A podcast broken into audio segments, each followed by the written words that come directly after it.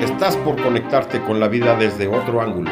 Andrés Valencia te espera para patear contigo el tablero de los paradigmas, para que tomes el control de lo que piensas, de lo que crees y de lo que sientes. Bienvenido al programa donde el protagonista no es el ego. Desde aquí, todo es con buena onda. Comenzamos.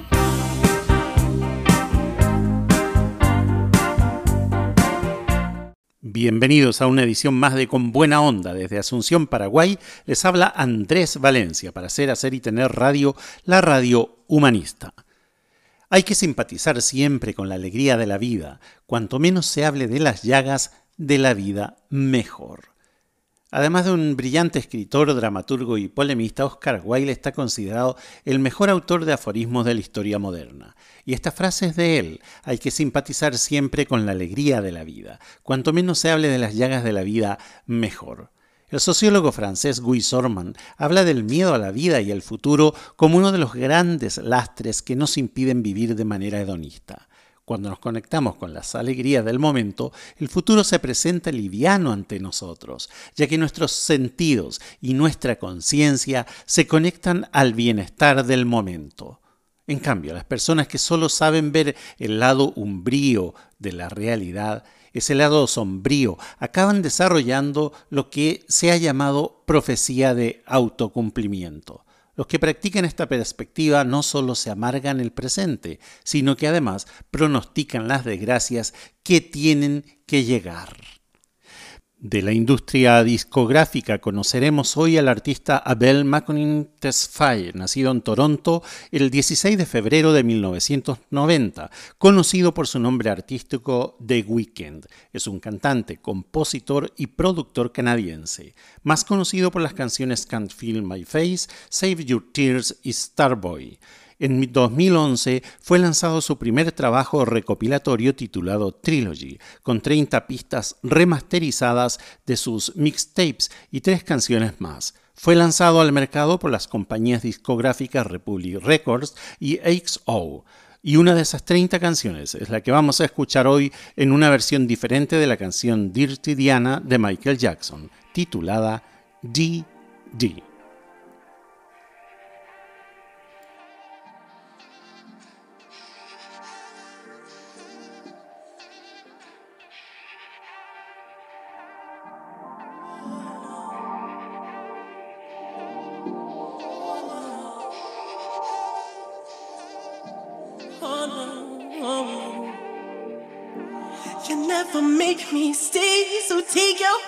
of me.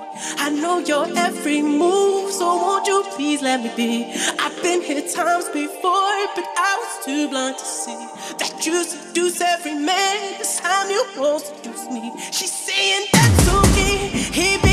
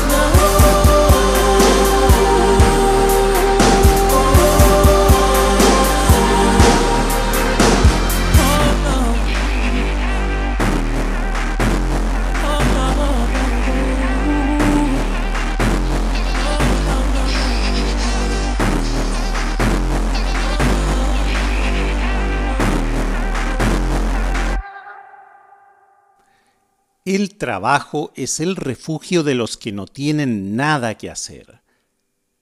El aumento de la precariedad laboral hace que cada vez haya más personas pluriempleadas, o sea, tienen más de una ocupación remunerada, o que invierten más y más tiempo en su hogar a continuar trabajando.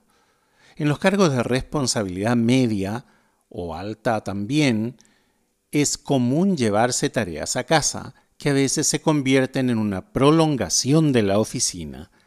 Para los que no pueden liberarse a corto plazo de esa forma de vida que tanto le disgustaba a nuestro querido Oscar Wilde, algunos consejos para hallar el equilibrio entre la, entre la vida laboral y la vida privada. Por ejemplo, de los tres consejos siguientes. El primero es establecer límites horarios. Aunque por nuestra actividad nos veamos obligados a trabajar en casa, es importante fijar y respetar cuándo empieza el tiempo para el ocio y cuándo para la familia. Segundo, separar espacios. Si no disponen de un estudio aparte, los que trabajan en el hogar deben restringir el espacio profesional a un despacho y no permitir que los asuntos pendientes salgan de él. Tercero, el hábito hace al monje. Es importante tener un atuendo formal para las horas de trabajo y otro más cómodo para el tiempo libre, ya que el cuerpo y nuestra mente identifica el cambio de ropa con las fases de obligación y descanso. En el año 2013, Weekend lanzó su álbum debut titulado Kissland, con la ayuda de los sencillos Kissland y Live 4. Dicho álbum tiene varias referencias a la ciudad de Tokio, inclusive el título del álbum fue escrito en japonés. Quiero presentar una canción llamada Adaptation, situada en el track 3 de este álbum. Escuchemos Adaptation. When the sun comes searching for a. When the sun goes down, I know what you become. You become awake, unlike the rest of us.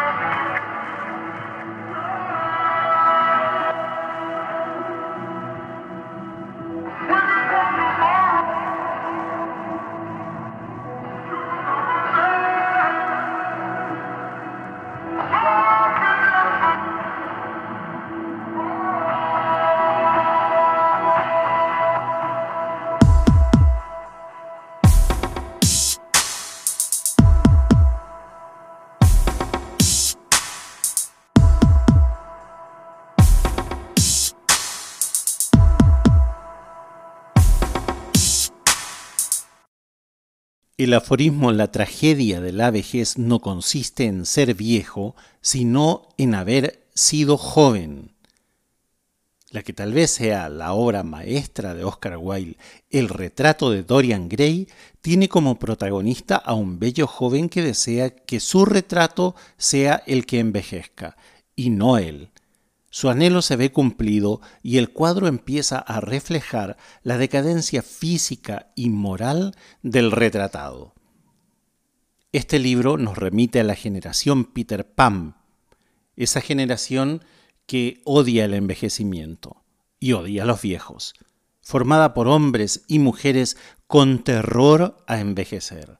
Al final, como sucede en la novela, la ocultación de nuestra edad acaba siendo más patética y decadente que su aceptación con naturalidad. Vamos a ir una pequeña pausa y al regreso vamos a escuchar a nuestra invitada del día de hoy, la señora Aminta Elizabeth Sosa, desde Guatemala, quien nos habla del sistema educativo y de su experiencia como educadora, directora regional de educación, nos habla en un lenguaje coloquial acerca de su experiencia en la educación y cómo el coaching y el aprendizaje continuo le ha llevado al sitial donde está. Volvemos enseguida.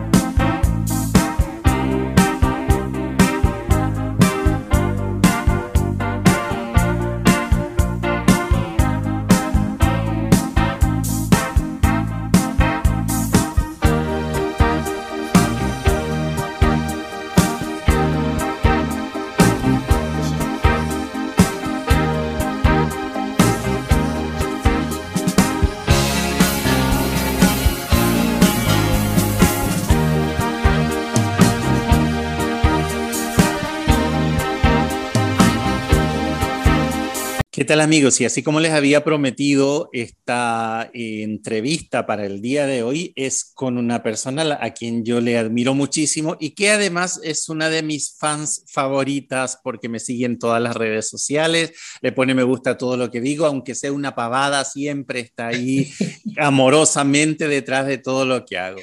Ella es profesora de educación media, es licenciada en pedagogía, licenciada en administración educativa, también directora departamental de Escuintla de la Organización Educativa Global en Guatemala y además es delegada de educación de la Organización Mundial de Coaching y Desarrollo Personal en línea positiva. Me refiero a mi amiga, a quien le aprecio muchísimo desde Guatemala, Aminta Elizabeth Sosa Martínez. ¿Cómo estás? Bienvenida. Gracias, Andrés. Gracias, gracias. Aquí muy contenta de estar contigo, de compartir este espacio para poder edificar un poquito más. Aminta, ¿qué nos podés contar eh, de tu experiencia en el ámbito educativo?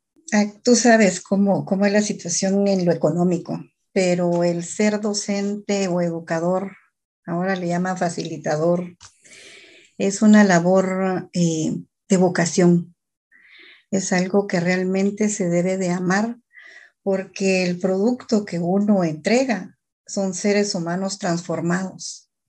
¿Cuándo empezó esa vocación? Fíjate, Andrés, de que es bien curioso porque, bueno, yo no pude estudiar en la universidad cuando salí de nivel medio por muchas circunstancias, pero de ahí la vida me dio la oportunidad, ya entrada en años, ya un poquito más joven, dices tú, de, tus dichos hermosos.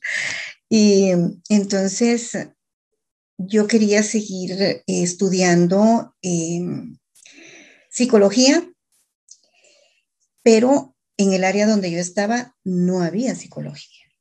Entonces estaba trabajo social que me gusta también y estaba pedagogía, pedagogía.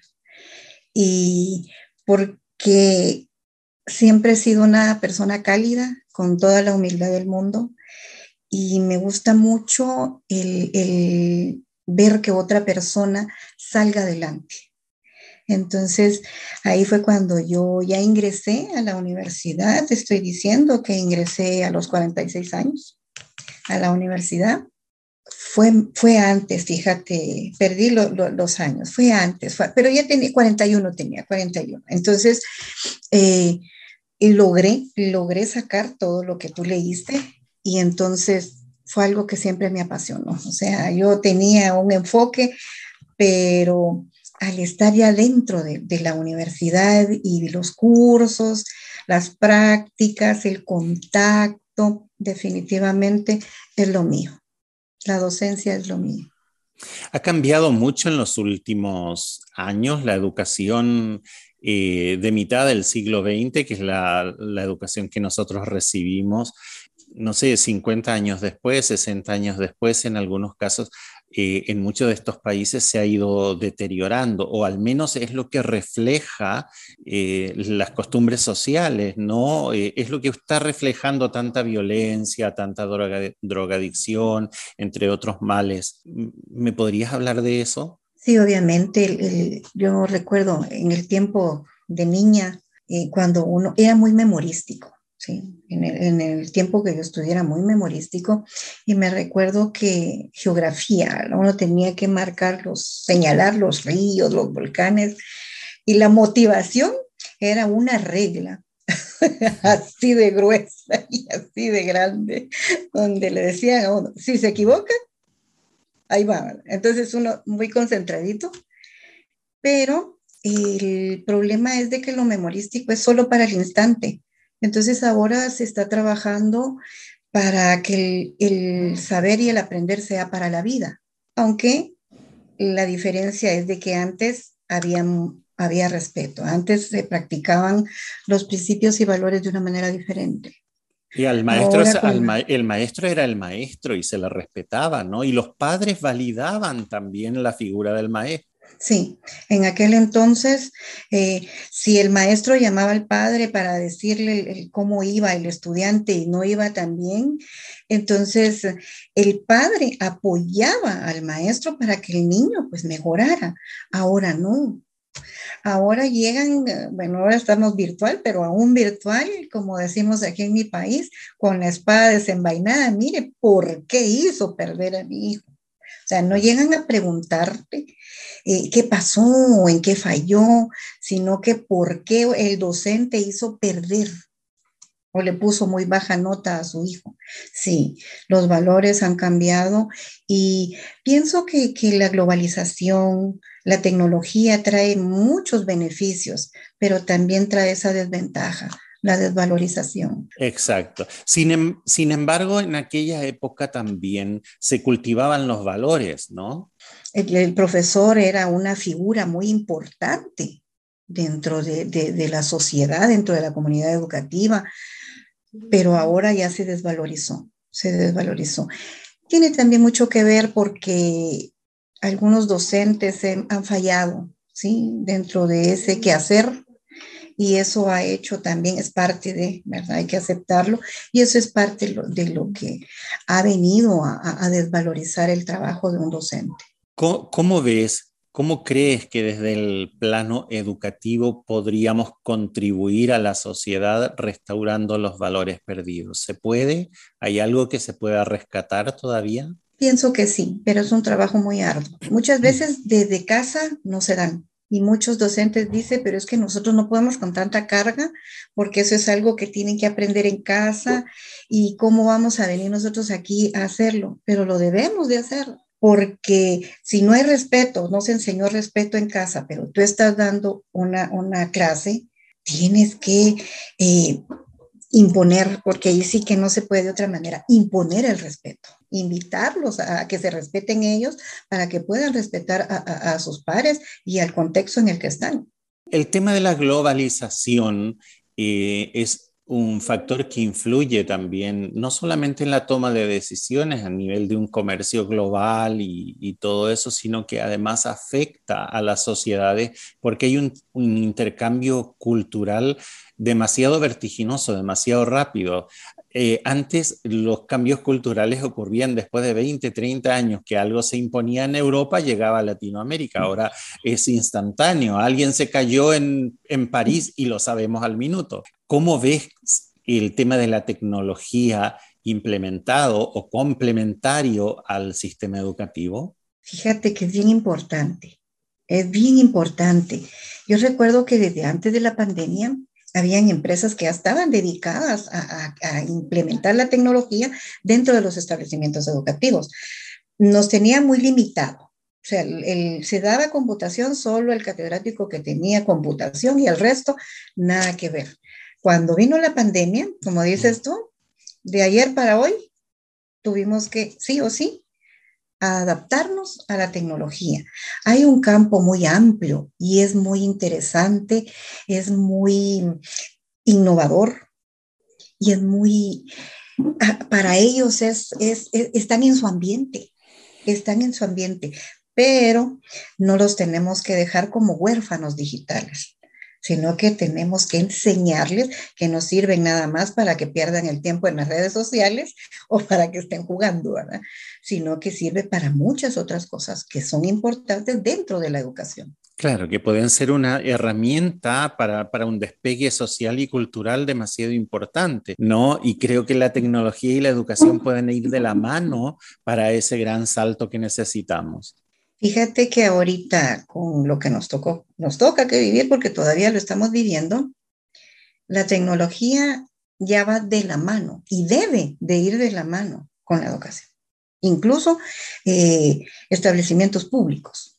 Lo que tú decías, hay unos que están en una precariedad terrible, sin embargo, eh, tienen que, los maestros se han vuelto con una creatividad que han logrado que estos estudiantes tengan el conocimiento de una u otra manera.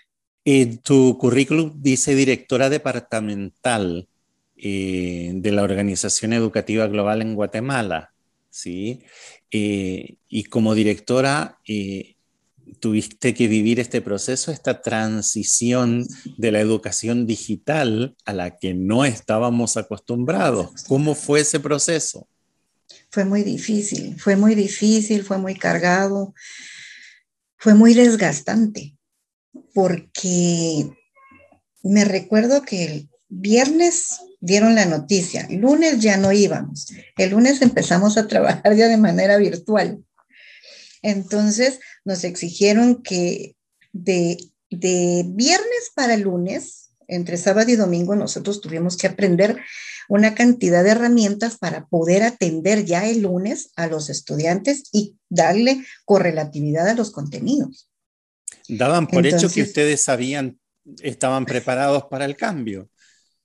No, o sea, en esos dos días nosotros tuvimos que aprender más de alguna herramienta para el día lunes ya continuar con el proceso. Nos tocó que, que volar, no correr, volar para aprender que te dije yo, Zoom, Google Meet, para poder de estar con los chicos y poder continuar con, con el proceso educativo. ¿sí?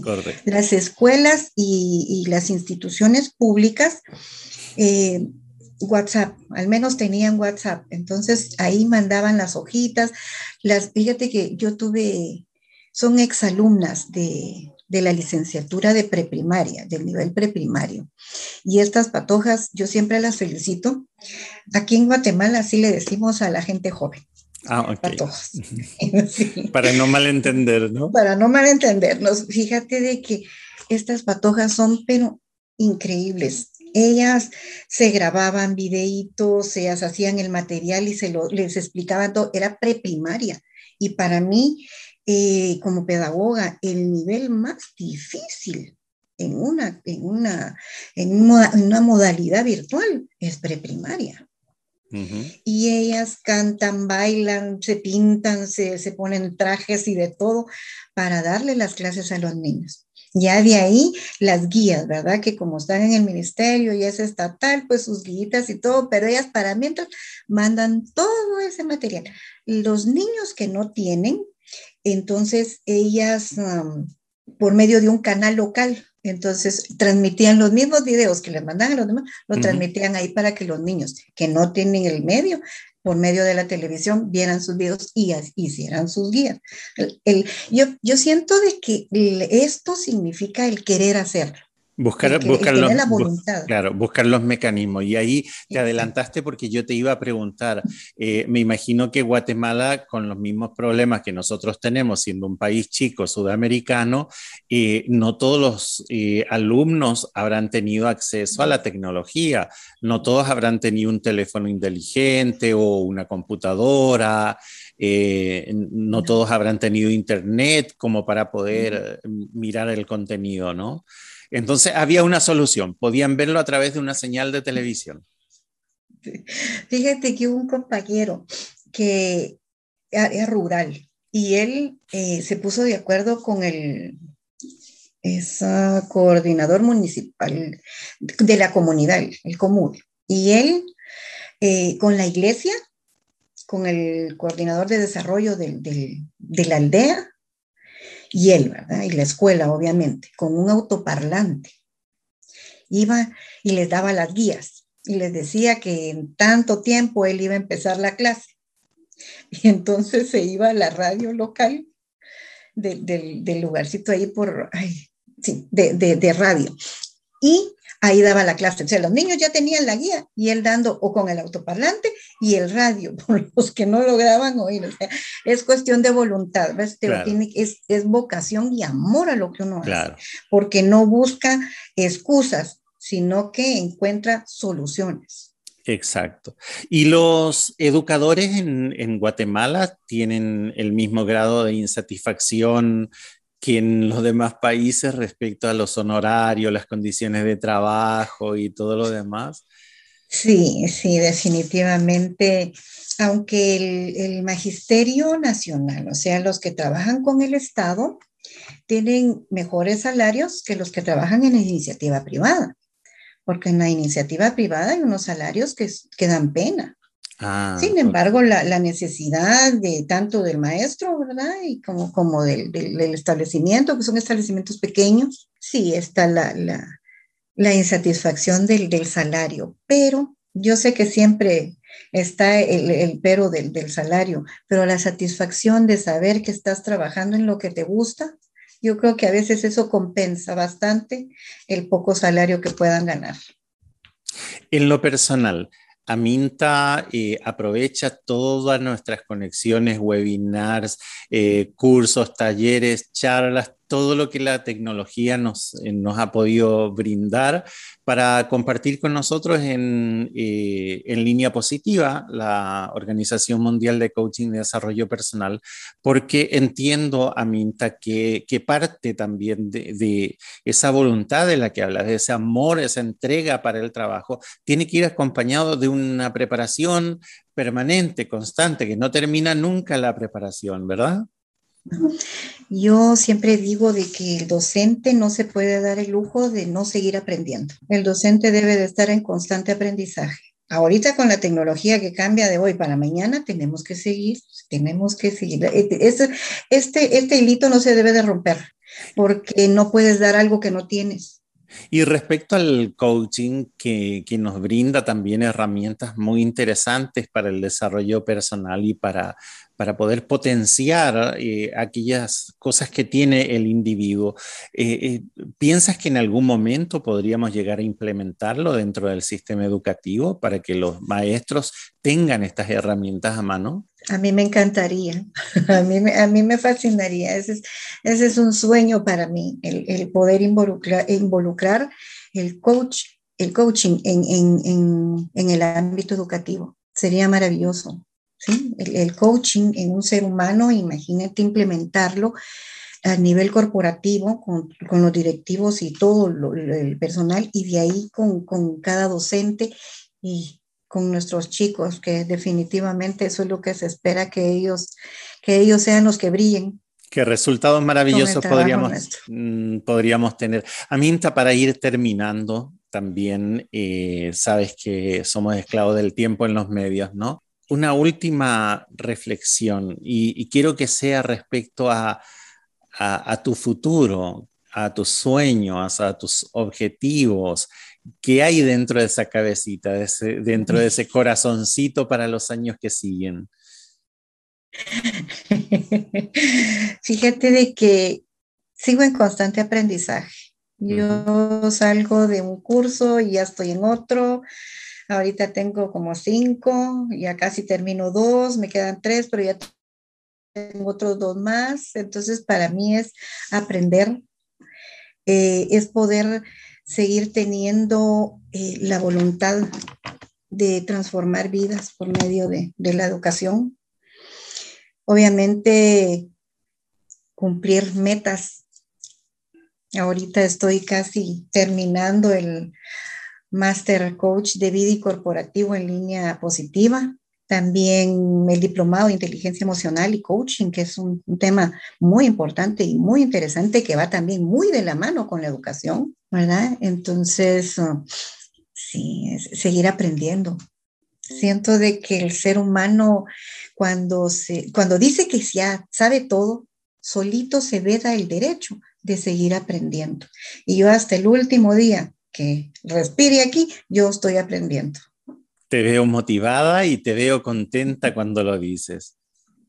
Me, gusta, me gusta. Mucha gente me dice, ay, no, descanses, ya está grande. Ay, no, le digo yo, yo no, voy a descansar en el cementerio cuando ya me muera. Ahorita no. Ahorita tengo mucho que aprender todavía. Aminta, eh, yo sé que tengo muchos, eh, sobre todo en Paraguay, tengo seguidores del ámbito educativo eh, de hecho, en algún momento de mi vida pasé por una institución educativa, trabajé cuatro años en el Colegio San Andrés, fui el secretario general de la Asociación de Colegios Privados de Paraguay también un tiempo. Eso me llevó a poder participar en la organización durante un año de las jornadas de la reforma educativa. Entonces, la educación para mí es algo que me, me golpea así bien ahí adentro porque lo tengo todavía incorporado. Eh, quisiera, quisiera una reflexión final de tu parte para esos educadores, para la gente que está en el día a día, que quizás no tiene las herramientas, tiene que tomar un ómnibus y viajar dos horas, incómodo, se levanta muy temprano, llega muy tarde a su casa, sin embargo lo sigue haciendo por esa pasión y esa convicción de estar haciendo el bien al prójimo, de, que era lo que hablabas. ¿Qué le podrías decir? Que no se rindan, que la educación es la que transforma el país y va a transformar el mundo, que un, educador es un pilar muy importante dentro de la sociedad y que pese a mal pagado, a cansadísimo, porque la jornada de un educador no es solo en el tiempo que está en el establecimiento educativo, o ahorita que tenemos la virtualidad en la jornada que se está, eh, que, que es la misma, porque muchos, muchos, muchos establecimientos no lo hacen asincrónico, sino que todo es sincrónico, que no es solo de ese, de ese horario, es de 24 horas, incluyendo las pocas horas que puedan dormir, porque tienen que planificar, tienen que calificar, tienen que preparar material eh, virtual ahora, eh, físico, grabar sus clases, grabar, atender a los estudiantes que les cuesta o que no entendieron, atender a padres de familia, cumplir con lo que les exigen en, los directivos del establecimiento. Entonces, eh, ellos se deben de valorar, deben de valorarse porque muchas veces no se valoran realmente ellos mismos lo que significan para una comunidad. Ellos son un pilar importante para el desarrollo de sus comunidades y que eso sea un, motivador de saber de que ellos son parte importante dentro de la sociedad y la satisfacción personal de, ver a sus chicos ir saliendo, creciendo, desarrollándose, eh, cambiar de ambiente, lograr ellos mismos, sus pupilos, junto con ellos, lograr el desarrollo. Yo siento de que que no, que no se cansen, que no se cansen. Yo sé que, el cuerpecito se, se, cansa, pero que, que, ese, que ese amor y que esa pasión los, los impulse a seguir con mucho ánimo y con mucha devoción a este loable, porque es una loable labor la del docente. Muchísimas gracias, Aminta. Eh, Aminta Elizabeth Sosa, profesora de educación media, licenciada en pedagogía y directora departamental también eh, de Escuintla, se dice, de la Organización Educativa Global eh, de Guatemala y además delegada de En Línea Positiva a la Organización Mundial de Coaching y Desarrollo Personal. Una persona maravillosa, ya tendremos oportunidad de seguir conversando con ella en otro momento. Yo quiero cerrar, antes de cerrar el bloque, quiero cerrar con algo que leí el día de hoy justamente en el contexto de la educación. En Japón, la única persona que tiene el derecho de no inclinarse delante del emperador es un educador, es un maestro. Es porque ellos en su cultura reconocen que sin la labor del maestro el emperador no podría ser quien es. Bueno, nos despedimos. Eh, vamos a una pequeña pausa y volvemos. Eh, en el siguiente bloque continuamos con nuestro tema y buena música. Venimos enseguida.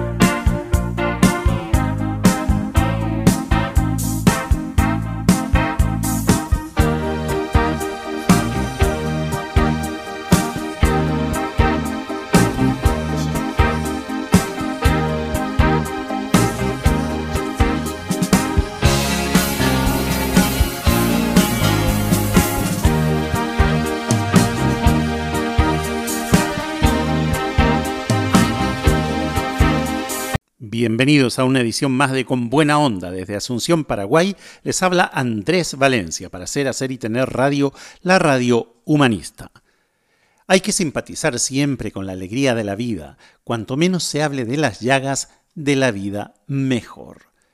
Además de un brillante escritor, dramaturgo y polemista, Oscar Wilde está considerado el mejor autor de aforismos de la historia moderna. Y esta frase es de él. Hay que simpatizar siempre con la alegría de la vida. Cuanto menos se hable de las llagas de la vida, mejor.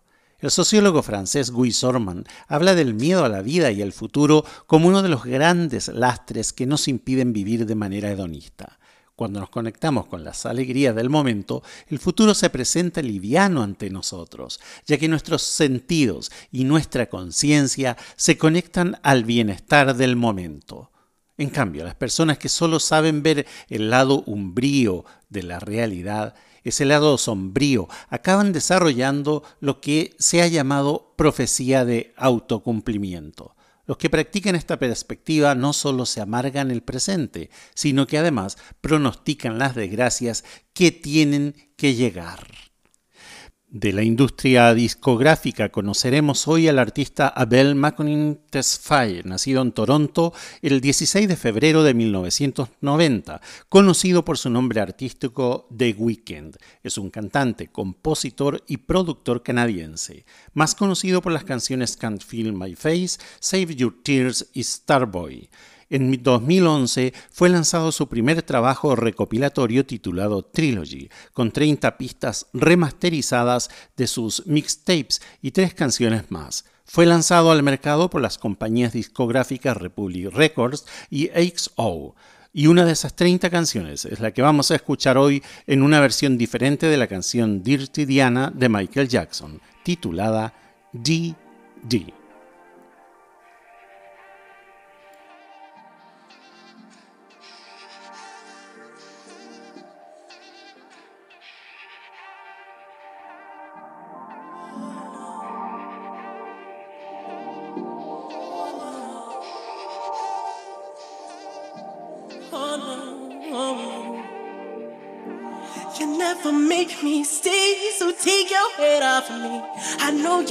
every move, so won't you please let me be? I've been here times before, but I was too blind to see that you seduce every man. This time you won't seduce me. She's saying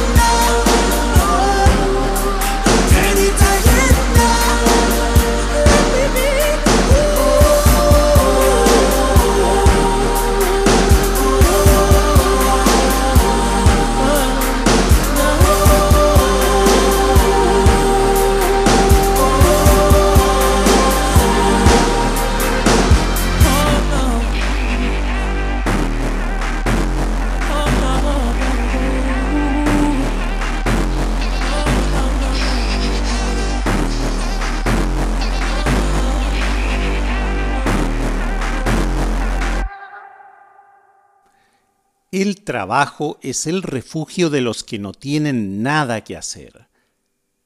El aumento de la precariedad laboral hace que cada vez haya más personas pluriempleadas, o sea, tienen más de una ocupación remunerada, o que invierten más y más tiempo en su hogar a continuar trabajando.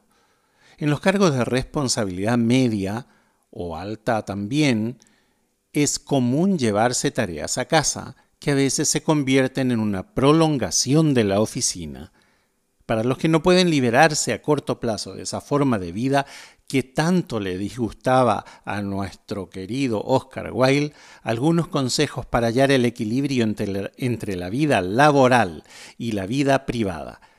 Por ejemplo, de los tres consejos siguientes. El primero es establecer límites horarios. Aunque por nuestra actividad nos veamos obligados a trabajar en casa, es importante fijar y respetar cuándo empieza el tiempo para el ocio y cuándo para la familia. Segundo, separar espacios. Si no disponen de un estudio aparte, los que trabajan en el hogar deben restringir el espacio profesional a un despacho y no permitir que los asuntos pendientes salgan de él. Tercero, el hábito hace al monje. Es importante tener un atuendo formal para las horas de trabajo y otro más cómodo para el tiempo libre, ya que el cuerpo y nuestra mente identifica el cambio de ropa con las fases de obligación y descanso.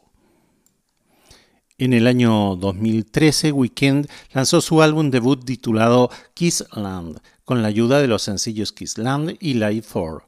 Dicho álbum tiene varias referencias a la ciudad de Tokio, inclusive el título del álbum fue escrito en japonés. Quiero presentar una canción llamada Adaptation, situada en el track 3 de este álbum. Escuchemos Adaptation.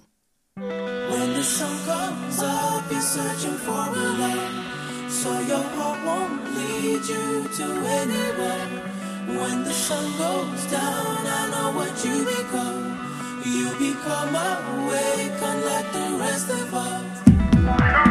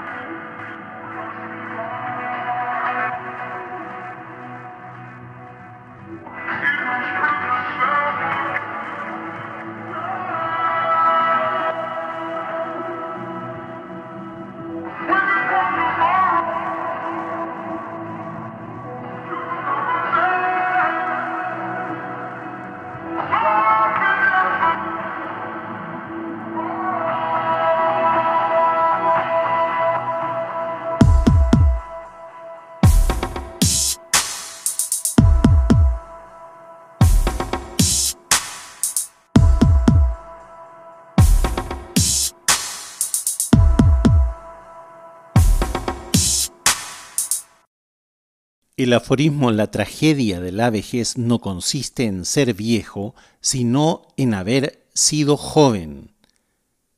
La que tal vez sea la obra maestra de Oscar Wilde, El retrato de Dorian Gray, tiene como protagonista a un bello joven que desea que su retrato sea el que envejezca, y no él. Su anhelo se ve cumplido y el cuadro empieza a reflejar la decadencia física y moral del retratado. Este libro nos remite a la generación Peter Pan, esa generación que odia el envejecimiento y odia a los viejos, formada por hombres y mujeres con terror a envejecer. Al final, como sucede en la novela, la ocultación de nuestra edad acaba siendo más patética y decadente que su aceptación con naturalidad. Vamos a ir una pequeña pausa y al regreso vamos a escuchar a nuestra invitada del día de hoy, la señora Aminta Elizabeth Sosa, desde Guatemala, quien nos habla del sistema educativo y de su experiencia como educadora, directora regional de educación, nos habla en un lenguaje coloquial acerca de su experiencia en la educación y cómo el coaching y el aprendizaje continuo le ha llevado al sitial donde está. Volvemos enseguida.